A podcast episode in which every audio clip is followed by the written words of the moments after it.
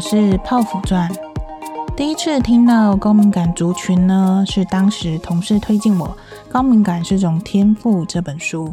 但过去翻书必睡的我啊，总是迟迟没有拿研究阅读一番。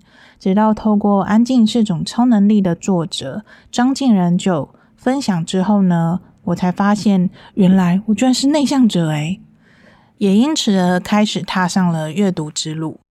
在台湾呢，从二零一七年由艾隆博士所出版的《高敏感族自在心法》这本书，随后由伊丽丝·桑德心理师的《高敏感是种天赋》之后，高敏感族群才渐渐的被大家发现与认识。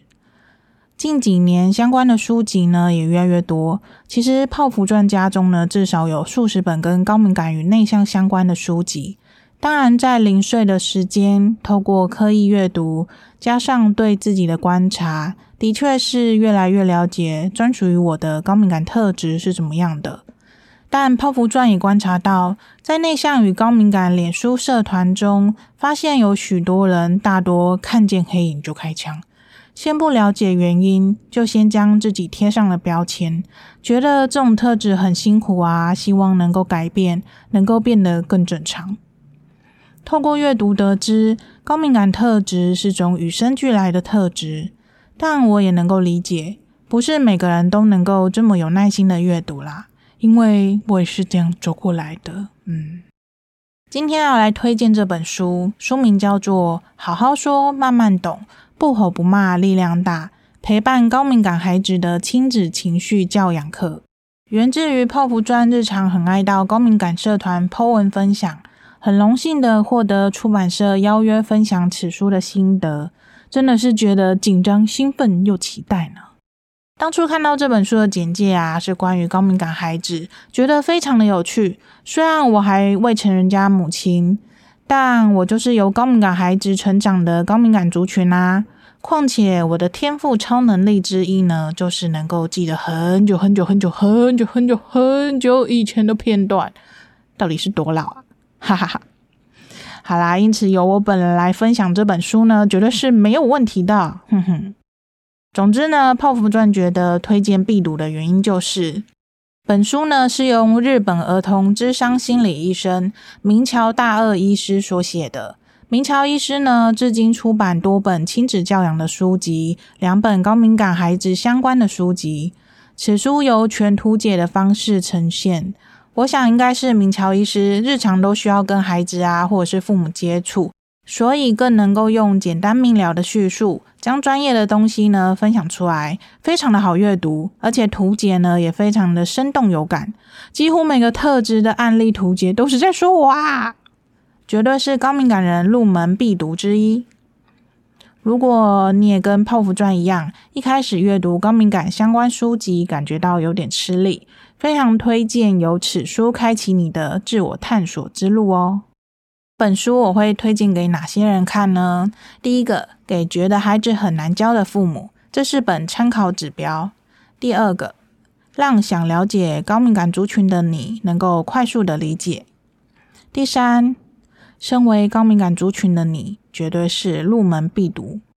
刚刚有说到的《高敏感族自在心法》这本书的作者艾隆博士，其实他的研究是从高敏感族群开始着手的。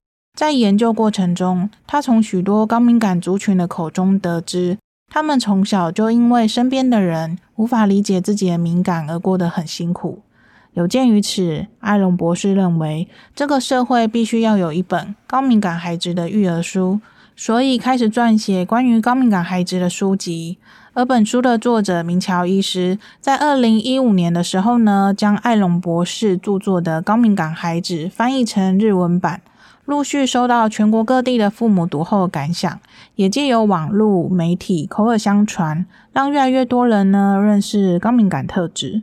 本篇推荐的此书是由明桥医师最新的著作，运用大量图解的方式。将高敏感特质述说得非常浅显易懂，连长期研究自我探索的泡芙传自己看完都点头如捣蒜了，几乎每个案例都中诶。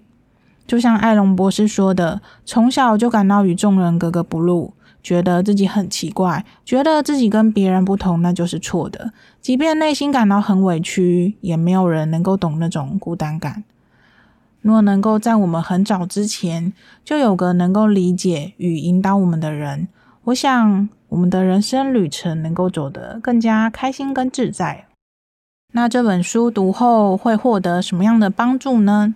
第一个，能够更同理跟接纳高敏感特质，以及陪伴高敏感孩子的成长。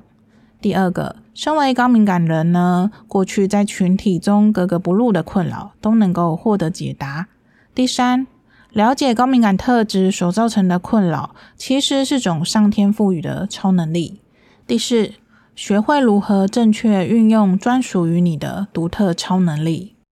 泡芙传想跟高敏感族群的伙伴说，或许在我们从小的生长环境中，找不到能够懂我们的家人与朋友，但现今的我们已经有能力透过学习，去给予跟我们相同经验的伙伴更多的温暖。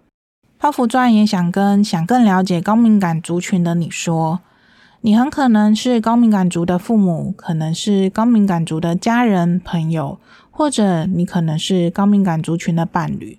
了解每个人的特质不同，从中找到彼此相处的方式，不需要跟谁比较，只要你们彼此双方觉得舒服就够了。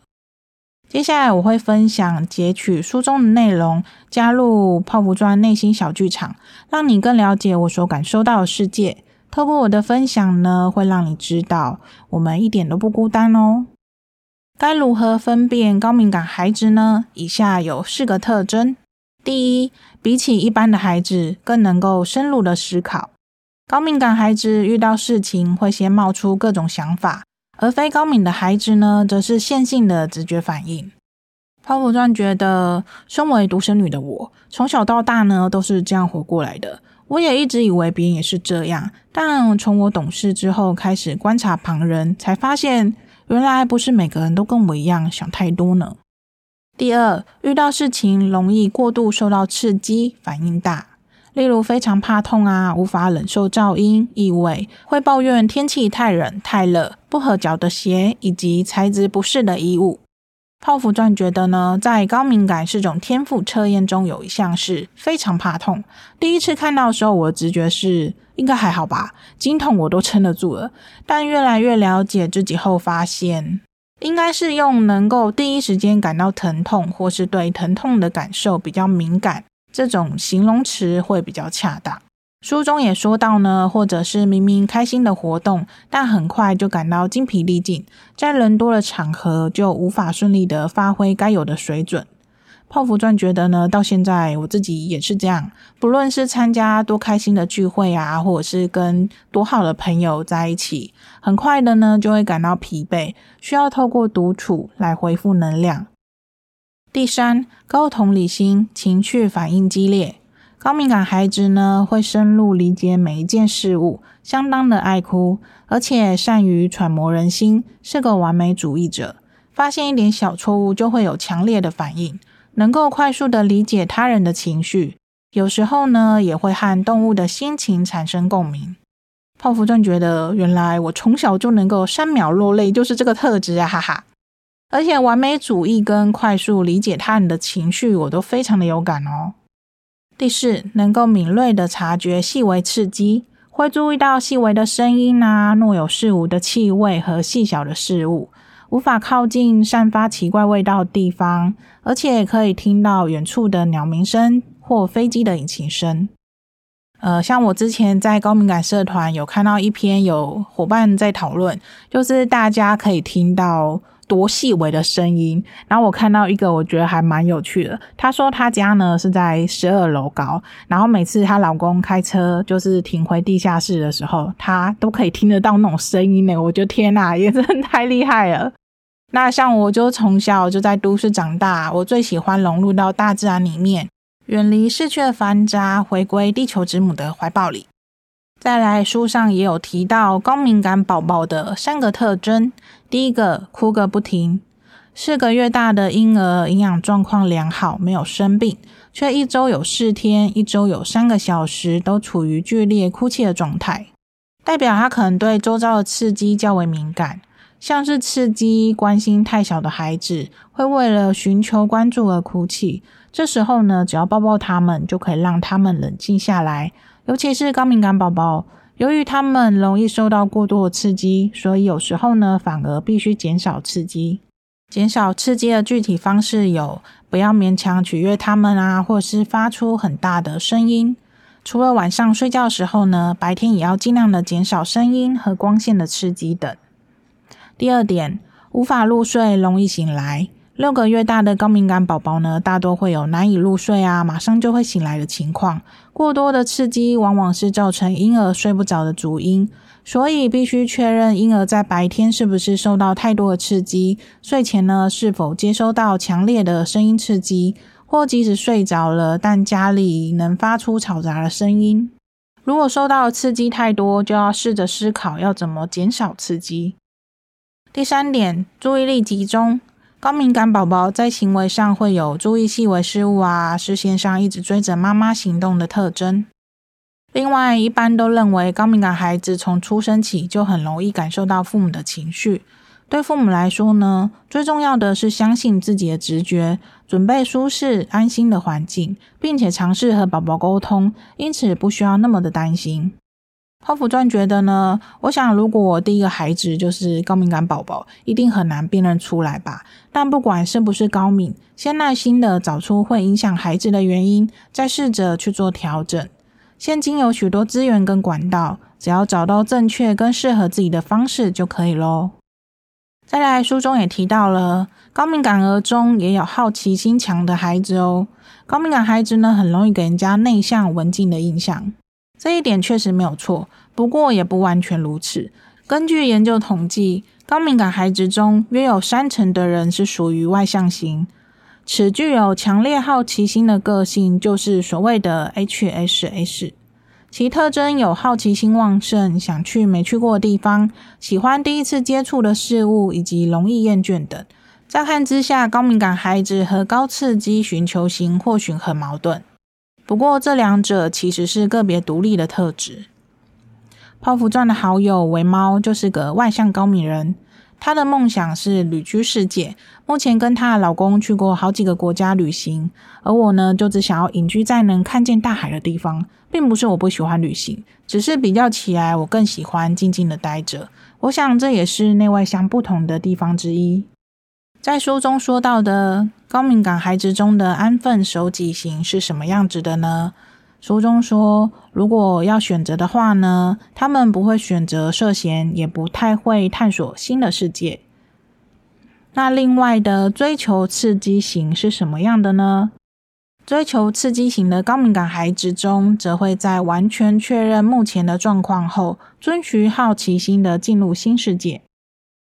在书中也提到了几点关于高敏感是先天还是后天造成的，可以治疗吗？泡芙传整理了以下几点：第一，平均每五个人就有一个是高敏感孩子。高敏感孩子呢，在人口中的比例大概是十五至二十趴，也就是说，平均每五个人就会有一个是高敏感孩子。或许说到敏感特质，会让人家容易联想到是女性。但高敏感孩子的男女比例是一比一，由此可知呢，男性中也有跟女性同比例的高敏感特质哦。第二，敏感的事物呢是因人而异的，高敏感孩子只是敏感儿童的统称，并不代表每个人都感受到敏感的事物是相同的。像有些人对声音敏感啊，有些人则是对气味敏感，也有对他人情绪感到敏感的人。像泡芙钻自己本身呢，我觉得我对声音是还蛮敏感的，因为我从小的就是对音乐的领悟力就还蛮强的，所以我也会很容易的听到一些别人听不太到的声音。例如我家离机场捷运会经过的那条铁路，其实走路大概至少要五分钟距离，可是呢，我在房间我还是会听得到铁轨的声音。接下来呢，第三点是高敏感孩子呢是与生俱来的特质，并不是经过教育形成的。在养育的过程中，孩子可能会因为精神受到强烈的打击，对特定的刺激非常的敏感。但高敏感孩子的敏感和上述的敏感都是不同的。泡芙钻要补充一下，与生俱来的特质是指有些人生来就是偏白的皮肤啊，有些人的头发不用染就是浅咖啡色的。不同的种族，每个人的瞳孔颜色也不太一样。有人长得很高，有人手指很长，这些呢都是专属每个人独一无二的特质。第四点，与发展障碍不同，高敏感孩子与一般所谓的儿童发展障碍与疾病不同，是与生俱来的特质。第五，即使长大成人，敏感的特质依然不会改变。基本上呢，高敏感孩子即使长大成人，敏感的特质也不会改变。成人的敏感者一般称为 HSP，就是现在成人的高敏感族群。第六点，因为感觉敏感，有时候会被误认为是发展障碍。由于自闭症谱系障碍也对感觉上的刺激极度敏感，高敏感孩子有时候会因此被误认为是发展障碍。例如自闭症谱系障碍、雅斯伯格症候群等等。自闭症谱系障碍者难以感受到他人的情绪，也不擅长观察周围的气氛。但高敏感孩子则是相反，他们在观察他人情绪这方面的能力相当的优秀。第七点，并不是经由环境造成的。高敏感孩子是与生俱来的特质，并不是成长环境造成的。但有时候呢，高敏感孩子会出现容易受到环境影响的情况，例如同样在严苛环境中成长的大人，像家暴，相较于其他非高敏的孩子，更容易陷入忧郁的状态，或是罹患焦虑症。泡芙钻觉得，对于高敏感是与生俱来的特质这点，过去不管在脸书社团或者是赖社群中，都经常看到许多高敏人想要去改掉这种特质，觉得活得很辛苦啊。泡芙钻觉得很能够理解，因为过去的自己呢，也长期的深受此特质的困扰。透过学习，能够去理解与接纳自己的独特。你需要了解的是，造成困扰的不是高敏感特质，而是我们该怎么去学习，好好的去运用它。接下来书中有提到，孩子容易乱发脾气、无理取闹的话，可能是他内心的小宇宙受伤了。高敏感孩子给人的印象呢，大多是谨慎、内向，老是宅在家里。不过事实并非如此，有人的个性跟上述几乎完全相反。在这些个性完全相反的孩子中呢，大部分都让人觉得很难教，尤其是同时拥有高敏感与高刺激追求型这两种特质，以及情感反应激烈的孩子。他们脾气暴躁，经常抱怨个不停，会为了一些小事而大惊小怪。因为他们有被害妄想症的倾向，时常会出现心情过于低落的状况，所以父母在教养照顾上会觉得非常的疲惫。实际上，他们只是感到很受伤，努力的想要向他人求助，但因为无法顺利的表达，只好利用发脾气、固执己见来表示，结果却造成了反效果，惹父母更加的生气了。那高敏感父母可以怎么做呢？书中列出了几点：第一，先试着找出孩子感到受伤的原因。第二，父母自己需要先冷静情绪，才能够好好的引导孩子的情绪。第三，当孩子感到自己是安全的时候呢，自然也会表现出自己最真实的情绪。泡芙传觉得，高敏感特质由于五感的敏锐度高于常人，在遇到许多事件时候，容易因为不知道如何表达，或因深入思考而造成了许多担忧。若能够透过适时的引导，耐心的了解背后的原因，彼此都能够学习用更成熟的方式一起处理以及解决问题。